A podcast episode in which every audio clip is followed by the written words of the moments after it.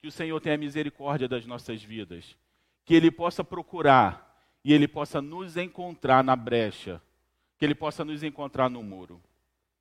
Eu gostaria de começar a palavra de hoje lendo a Raftará dessa semana, que está em Ezequiel 22, 23, que diz assim: E veio a minha palavra do Senhor dizendo: Filho do homem, dizes És uma terra que não está purificada e que não tem chuva no dia da indignação. Conspiração dos seus profetas há no meio dela, como o leão que ruge, que arrebenta a presa, eles devoram as almas. Tomam tesouros e coisas preciosas, multiplicam as suas viúvas no meio dela. Os seus sacerdotes violentam a minha lei e profanam as minhas coisas santas não fazem diferença entre o santo e o profano, não discernem o impuro do puro. E os meus sábados esconde os seus rostos, assim sou profanado no meio deles.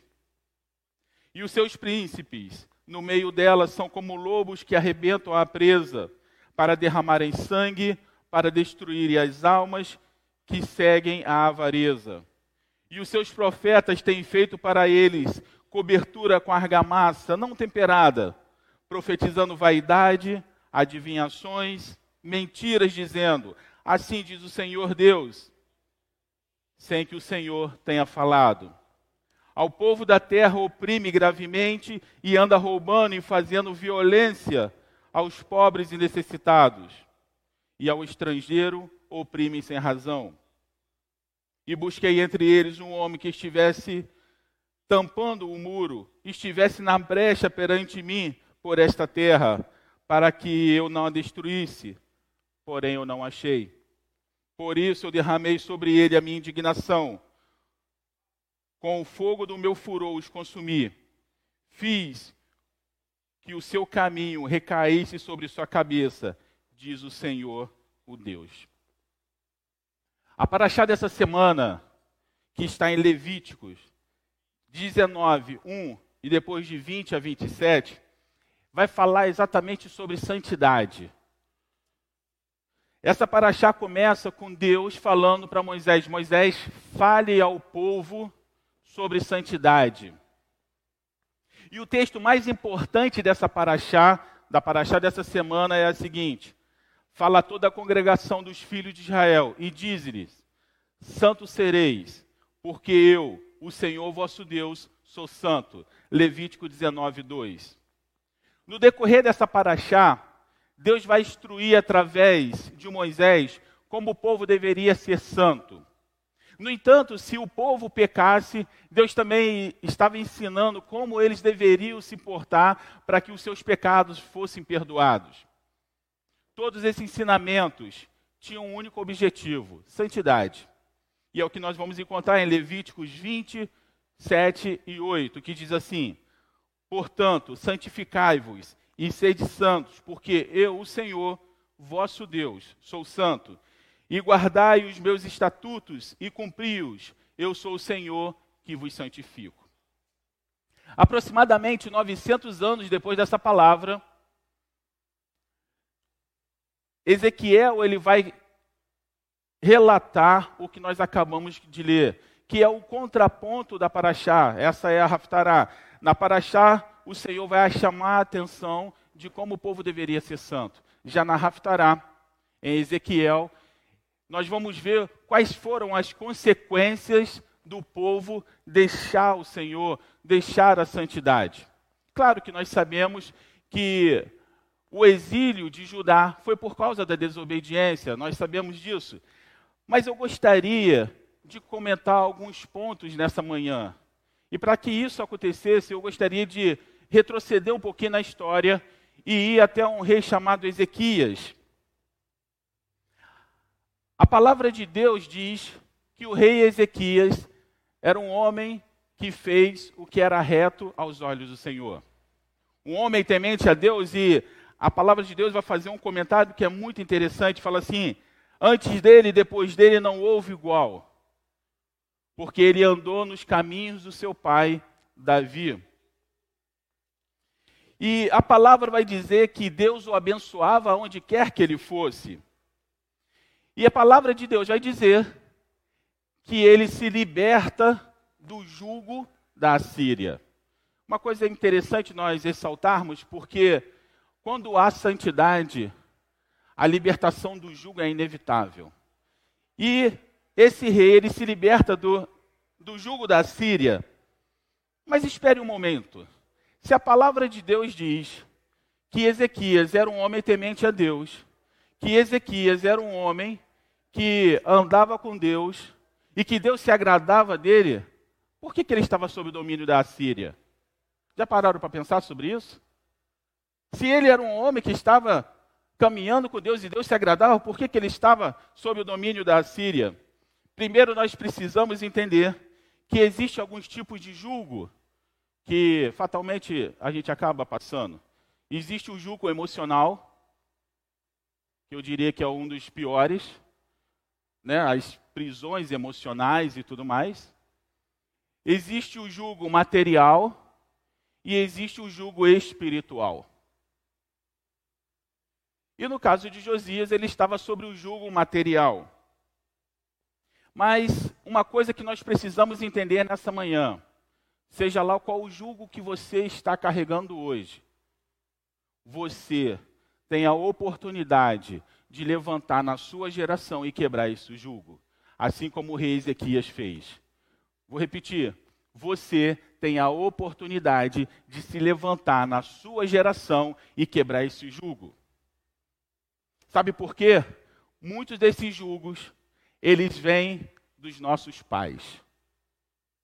Muitos desses julgos, eles vêm dos nossos pais. E com Ezequias não foi diferente. O julgo que havia sobre o reino de Judá foi estabelecido com um acordo feito por Acais. Quem era Acais? Pai de Josias, pai de Ezequias. Acais era um rei que fez o que era mal aos olhos do Senhor.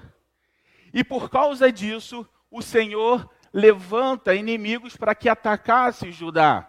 Todas as vezes que Deus fez isso, não é porque Deus era um sádico, não. Deus fazia isso para que Israel fizesse uma autocrítica e perguntasse por que, que isso está acontecendo comigo. E através dessa autocrítica, Israel iria entender que estava errado em, em alguns pontos e deveria se voltar a Deus. Essa autocrítica ela não é entendida no corpo de Cristo. Principalmente quando nós lemos o relato de Estevão, quando Estevão está prestes a ser apedrejado, Estevão começa a falar palavras duras, que parecem palavras duras, mas na verdade Estevão está falando, está chamando a atenção de Israel para que Israel faça uma autocrítica. E às vezes nós interpretamos isso de uma forma diferente e achamos que Estevão está acusando. Não, ele não está acusando. Ele está usando as mesmas palavras que os, que os profetas usavam. Então Deus levanta inimigos contra o reino de Judá e Acai, se vendo cercado pelo exército sírio e pelo exército de Israel, o reino do norte, ele faz um acordo com a Síria e fala assim: Olha, nós seremos seus vassalos. Nós estaremos debaixo do seu jugo, tão somente nos acode, tão somente nos ajude. E aí eu gostaria de fazer uma pausa aqui. Quantas vezes nós nos colocamos debaixo de jugo por causa das nossas carências, por causa dos nossos medos ou por causa das nossas inseguranças? Será que alguém aqui já nunca fez isso? Todos nós já fizemos isso. Já nos colocamos em situações por causa das nossas carências. Já nos colocamos em situações por causa dos nossos medos. Já nos colocamos em situações por causa das nossas inseguranças. E com o rei Acais não foi diferente. Só que preste atenção nisso aqui. Acais, ele vai contratar o exército assírio. Naquela época era muito comum fazer isso, mas quando você contrata um exército, você não contrata soldados você contrata mercenários. E esses mercenários que lutam do seu lado hoje, pode lutar contra você amanhã se a proposta for melhor do inimigo. Está entendendo onde eu quero chegar? Ele contrata mercenários. E esses mercenários, eles vão cobrar o seu preço, não é de graça.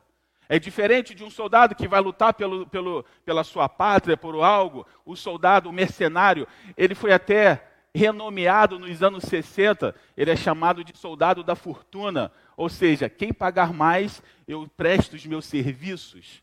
No final, o mercenário ele não serve a uma causa, o mercenário ele serve a mamon. Quem paga mais, eu sou fiel a você. Mas se o seu inimigo pagar melhor, eu vou lutar contra você. Isso é um mercenário. Nós precisamos aprender muito com o que a Bíblia nos ensina. Nós precisamos aprender muito com o Israel bíblico. E também temos muito a aprender com o Israel contemporâneo. Quando Jesus fala sobre o pastor e o mercenário. Lembra lá, que, acho que é em Lucas, se não me engano, que ele fala sobre o pastor e o mercenário? Quando Jesus fala sobre o pastor e o mercenário, eu acho que a gente entende isso parcialmente. Nós não. Eu acho que algumas pessoas não tiveram a visão total do que Jesus está dizendo, até porque nós pegamos um mercenário muitas vezes e colocamos na posição de liderança.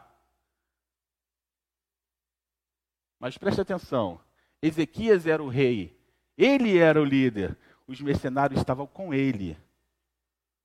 Muitas vezes, pastores escolhidos por Deus, tementes a Deus, têm trazido os mercenários para o seu lado. E pior, às vezes, têm herdado esses mercenários do seu lado. Que foi o caso de Ezequias. Ele herdou esses mercenários. Só que, em um determinado momento, a intimidade de Ezequias com Deus é tão grande que ele fala assim: Eu não preciso mais desses caras. Eu não quero mais ser vassalos dele. E o que, que acontece? Logo no início da carreira de Ezequias, ele se liberta do reino ou do jugo da Síria. Isso não é diferente porque quando isso acontece, quando ele se liberta do jugo da Síria, ele desperta o ódio do inimigo. Ele desperta o ódio do rei da Síria. Agora o rei da Síria quer atacar Israel. E aí preste atenção numa coisa. Seja o diabo, ou seja pessoas, eles não vão ficar satisfeitos quando você se libertar do domínio delas. Vou repetir: seja o diabo ou seja pessoas, elas não vão ficar satisfeitas se você se libertar. Elas querem dominar a sua vida. Elas querem ditar o que você vai falar, ditar o que você vai pensar, ditar o que você vai comer, o que você vai comprar. Elas querem dominar a sua vida. Elas, querem, elas, elas agem como se elas fossem o oráculo de Deus, onde tudo que elas falam, você deve acatar. Mas deixa eu falar uma coisa para vocês. Existia no Novo Testamento pessoas que tivessem mais experiência do que os apóstolos, sim ou não? Não existia. Mas mesmo essas pessoas que viram Jesus, que andaram com Jesus, que viu Jesus ressuscitar, essas pessoas, quando pregavam na igreja de Bereia, os crentes de Bereia iam lá e olhavam, será que eles estão falando a verdade? Será que é realmente dessa forma? Nós estamos nos colocando debaixo de julgo de homens. E tudo que esses homens fazem nas nossas vidas não é porque gostam da gente, mas porque elas gostaram do domínio que ela exerce sobre você. Eu costumo dizer que o poder ele é viciante como uma droga, não é verdade? As pessoas se sentem, ó, oh, eu falei e as pessoas bebem das minhas palavras. Meu irmão, vou falar uma coisa para você. Sabe das, quais são as palavras que eu bebo? Da palavra de Deus. Eu sei ler, eu tenho uma Bíblia, E eu tenho tempo para estudar essa Bíblia. Tudo que eu quero saber, eu vou na minha Bíblia e vou pedir ao Senhor. Sabe por quê? Porque hoje não existe um mediador entre você e Deus. Você que tem a necessidade de colocar um mediador. Mas não existe um mediador entre você e Deus. O mediador entre você e Deus é Jesus, que morreu por você, que é seu amigo, que nunca vai te decepcionar. Ele não quer dominar a sua vida, ele quer que você o ame e ele vai te amar. Ou ele já te ama porque ele morreu por você. Não se coloque debaixo do domínio de ninguém. E quanto à represária, só que Ezequias ele se liberta, eu vou te falar, toda liberdade há uma guerra. E Ezequias vai se libertar. Só que ele vai perceber que ele não fez uma coisa muito certa. Ele faz, nossa, agora eu acordei o leão. E aí ele tenta refazer aquilo ali. Ele, não, vamos fazer o seguinte: não me ataque, não. O que, que vocês querem? Então o rei da Síria fala assim: olha, eu quero tanto de ouro, eu quero tanto de prata. E sabe o que, que Ezequias faz? Ele pega o ouro e ele pega a prata da casa do Senhor e manda para o rei da Síria. O que, que eu aprendo com isso? Eu aprendo que muitas vezes nós estamos negociando o poder de Deus, que não é nosso, para agradar as pessoas. Nós estamos negociando algo que não é nosso, estamos tomando posse de algo que não é nosso, para poder deixar as pessoas felizes. Mas sabe o que, que acontece com o rei da Síria? Ele recebe aquele tributo, mas mobiliza suas tropas e vai atacar Israel. Sabe o que eu aprendo com isso? Que existe ingratidão. Você pode fazer pelo mercenário, mas ele não vai ser grato a você na primeira oportunidade, ele vai querer te destruir. Sabe por quê? Porque a Síria queria tomar o que Deus havia dado a Israel. E o que, que Deus havia dado a Israel? A terra de Israel. Qual é a proposta dos soldados de Senaqueribe quando vai falar com, com o rei, com Ezequias? Olha, o rei está enganando vocês ouça o que o meu rei está dizendo, eles vão te tirar daqui e vão te levar para uma terra que também tem leite, que também tem mel, e vocês vão ficar felizes. Sabe o que eu aprendo? Que o inimigo quer tirar a nossa identidade. Ele quer oferecer o que você já tem. Você não precisa trocar o que você já tem, mas ele quer te oferecer o que você já tem, numa perspectiva que vai ser melhor. E nisso ele tira a sua identidade, porque foi exatamente o que o rei da Assíria fez com, com o reino do norte.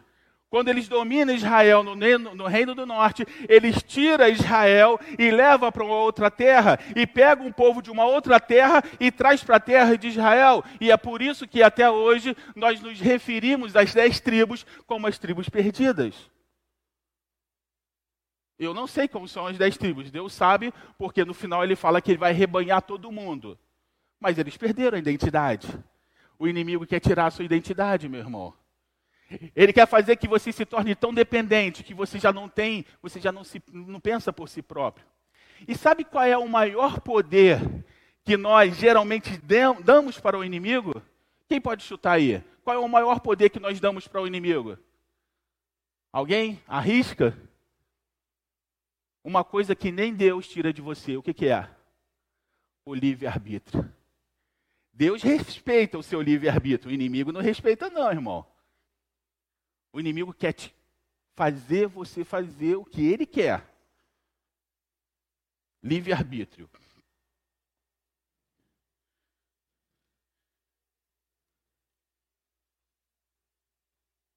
O rompimento sempre vai haver uma guerra. O mercenário, ele não aceita ser corrigido. Ele, ele é egoísta. Ele sempre tem a razão. E o mais importante, ele sempre vai ter pessoas do lado dele que vai ser colocado contra você, porque essas pessoas que, tá, que estão do lado dele também são pessoas dependentes dele. Eu já tive a triste oportunidade de ver algumas rebeliões. E eu acredito que todo mundo aqui também já tenha visto algumas rebeliões. Me fala aí, qual foi a rebelião de uma única pessoa? Tem? Sempre há uma pessoa e sempre há várias pessoas ouvindo o que aquela pessoa está dizendo. Isso começou no céu. Diabo não foi, o Lúcifer não foi lançado na terra sozinho, ele foi lançado com um terço dos anjos. E aí eu abro um parênteses aqui. O que, que você está ouvindo? Quais são as palavras que você tem bebido? Aonde você tem se alimentado?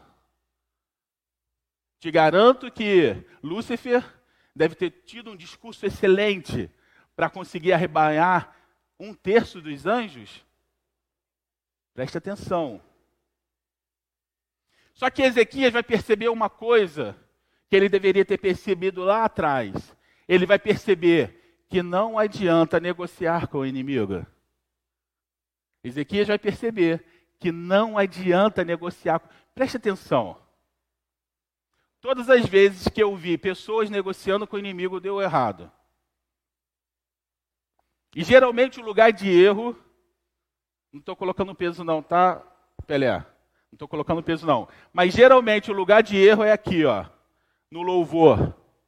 Já vi pessoas no louvor, de igreja de onde eu vim, que estavam toda errada e o pastor sabia que estava toda errada, mas ele tocava tão bem. Ele tinha uma voz tão maravilhosa. Deixa ele lá. Lembra que, que nós acabamos de ler? Os meus profetas, os meus sacerdotes não estão discernindo o impuro do puro, o santo do profano.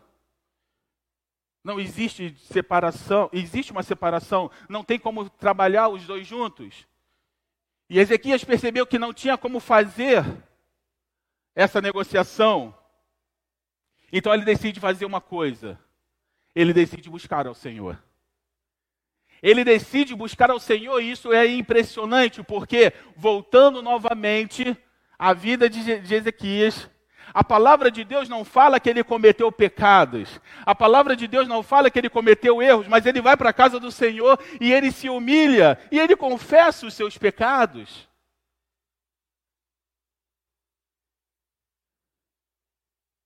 Preste atenção. Todas as vezes que Israel confiou em coisas ou em pessoas, Israel foi derrotado. Nos tempos de Samuel, Israel confiou na arca e foi para a guerra todo errado. Mas nós temos a arca, parecia ter um amuleto. Né? Da, parece até lembrar aquele, a, a, os caçadores da arca perdida, né? vai matar todo mundo em volta. E eles vão. E sabe o que, que acontece? Eles perdem. E a arca é levada pelos filisteus.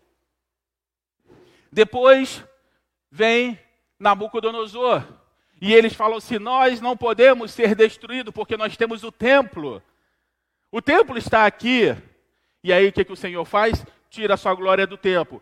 Vem Nabucodonosor e acaba com Israel, acaba com Judá, destrói Jerusalém, destrói o templo e leva o povo cativo. Preste atenção. Em 1947, Israel confiou em Deus. E o que parecia ser impossível, Israel venceu nove nações e se tornou independente. Em 1967, na Guerra dos Seis Dias, o que parecia ser impossível, eu estou falando de nove nações árabes, tá? Nove. O que parecia ser impossível, Israel, em seis dias, destruiu o exército inimigo e tomou as suas terras. Em 73, Israel confiava na sua força e confiava na sua força aérea. E quase foi riscado do mapa na guerra do Yom Kippur. Israel vai perceber em 73 que não é a força aérea que vai que salva, que protege Israel, não é o IDF, o Exército de Defesa de Israel, que protege Israel. Quem protege Israel é a mão poderosa de Deus. E isso vai ser tanto testemunhado pelos árabes, pelos sírios e pelos israelenses na guerra do Yom Kippur, porque eu vou te falar, eu nunca li nada igual, aonde 175 tanques conseguiram vencer 800 tanques de fabricação russa, que era o mais top de linha daquela época.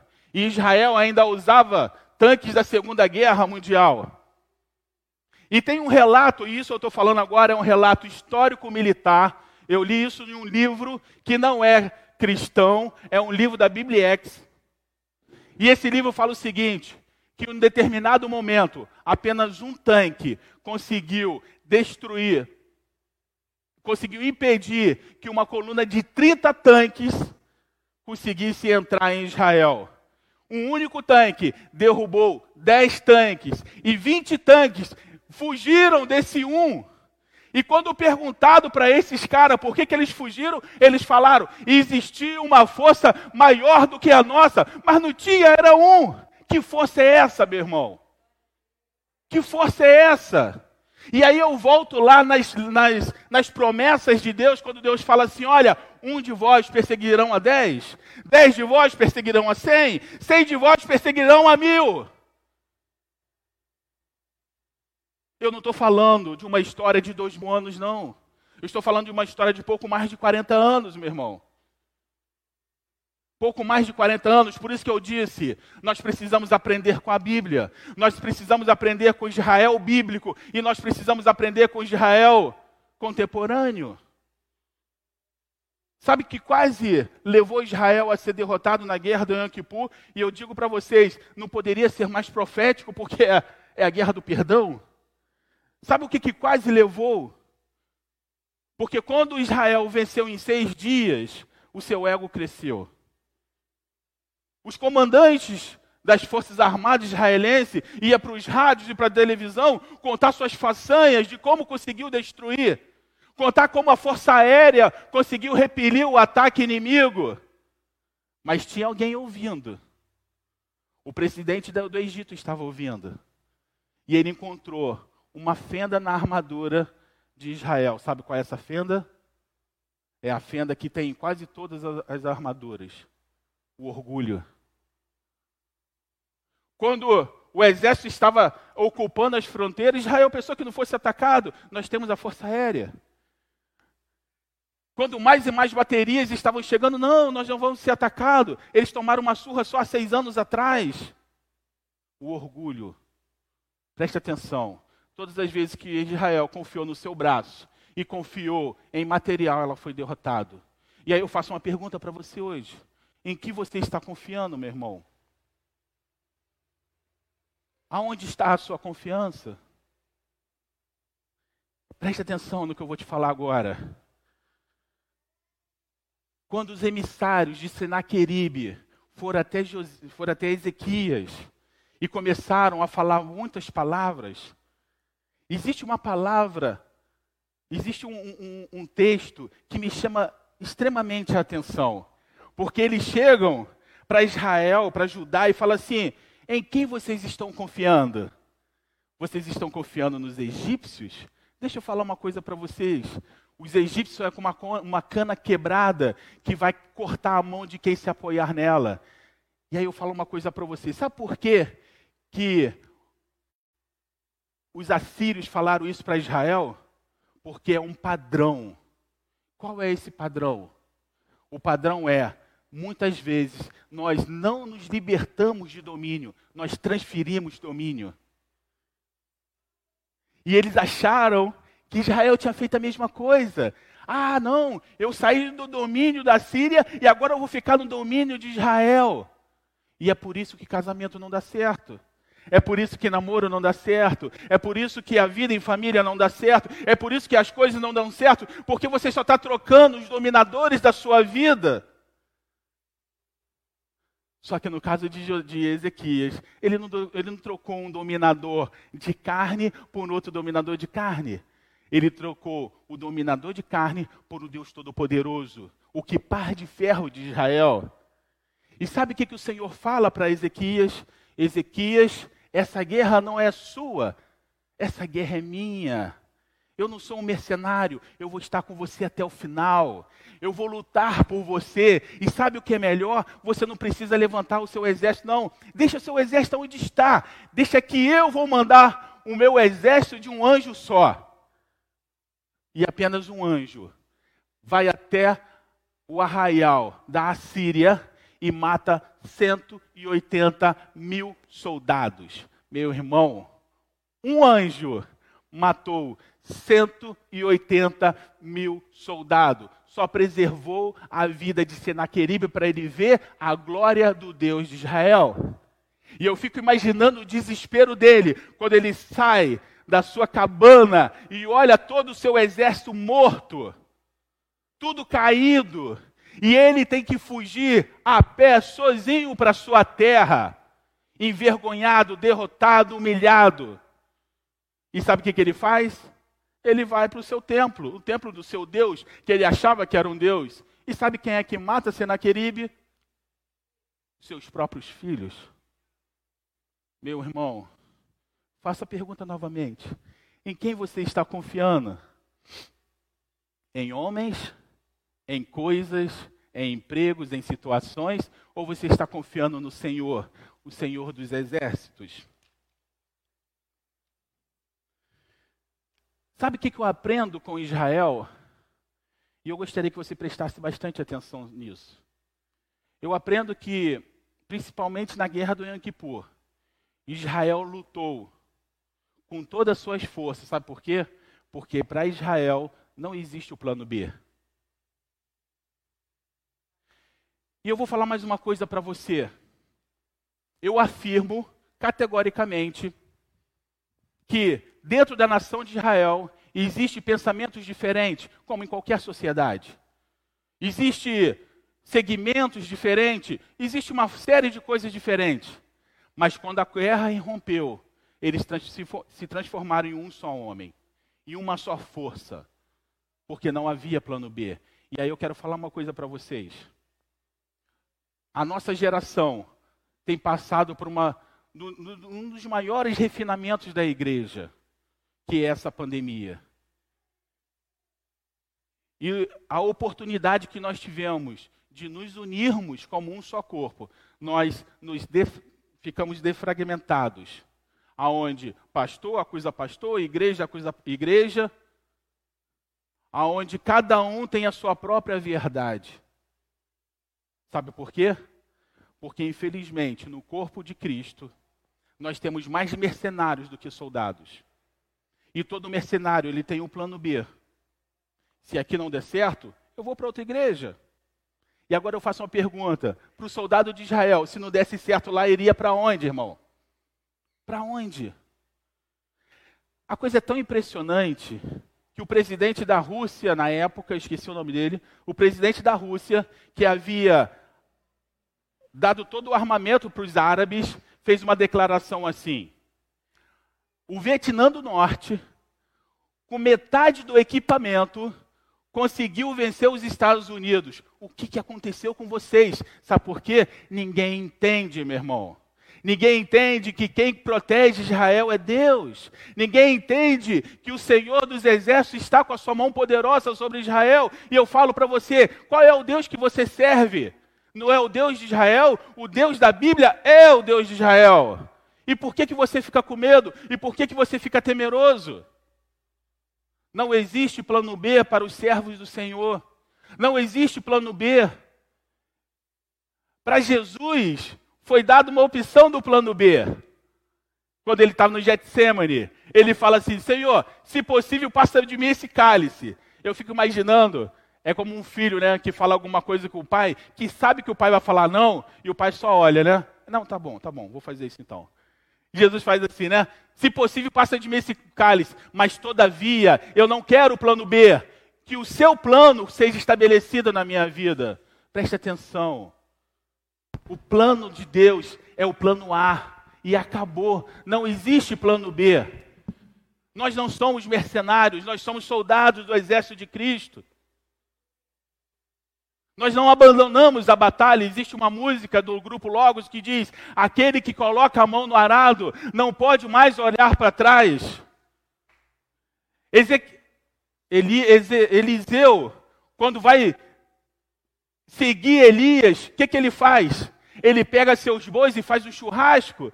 Ele pega o material e queima. Sabe por quê? Eu não tenho para onde voltar. O que, o que poderia me dar uma segurança, eu entreguei. Eu só tenho isso aqui para lutar. Eu tenho que dedicar a minha vida nisso aqui. Israel não tinha para onde ir. Ou ele vencia ou ele vencia. Nós também não temos para onde ir. Ou nós avançamos ou avançamos, meu irmão. Não estamos mais no tempo de ficar negociando com o inimigo. Não está mais no tempo de ficar dando o nosso azeite para aquelas virgens loucas que só querem receber o que Deus deu para você, mas elas não querem se colocar na posição para receber de Deus. Toda vida com Deus é uma vida de entrega e de busca. Eu não posso entregar para o meu filho o que eu busquei, porque a minha experiência vai me manter em pé, a experiência dele vai mantê-lo em pé. Talvez para alguns de vocês, talvez vocês já tenham passado por isso. Eu posso dizer que eu já passei já houve um momento na minha vida em que eu não tinha ninguém. E a minha única esperança foi depositada em Deus.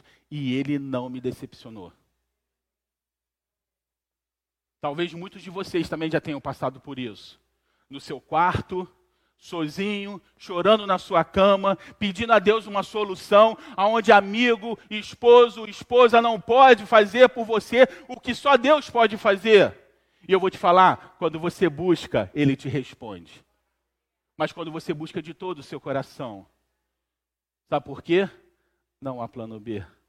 Só existe o plano A.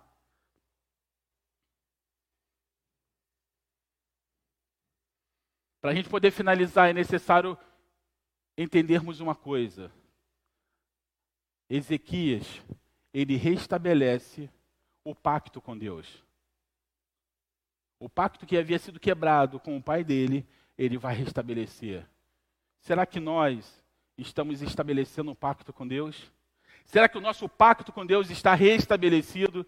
Será que realmente estamos na posição para a qual o Senhor tem nos chamado? Porque o inimigo ele vai se levantar contra você. Mas preste atenção. Eu gostaria de convidar o pastor. Nós temos um amigo. Um amigo que vai cuidar de nós. Um amigo que vai ouvir as nossas as nossas lutas, as nossas dificuldades, não vai nos julgar, mas ele vai cuidar de mim, vai cuidar de você. Ele vai estar aonde ninguém mais poderia estar, aonde todos recuaram, ele vai estar do seu lado. Sabe por quê? Esse grande amigo se chama Jesus. E ele quer estabelecer nessa manhã o pacto novamente, para que você não sinta medo, para que você não sinta receio, mas que você confie que Ele está guardando a sua vida todos os dias. E Ele te amou muito antes da fundação do mundo. Que o Senhor possa nos abençoar. Ouça essa música que o pastor vai cantar agora. Abra o seu coração e deixa que o Senhor possa ministrar, porque a palavra do Senhor ela é viva e eficaz. Deixa ela penetrar no seu coração. Quem puder me ajuda, tá? Quem conhece essa letra, canta comigo.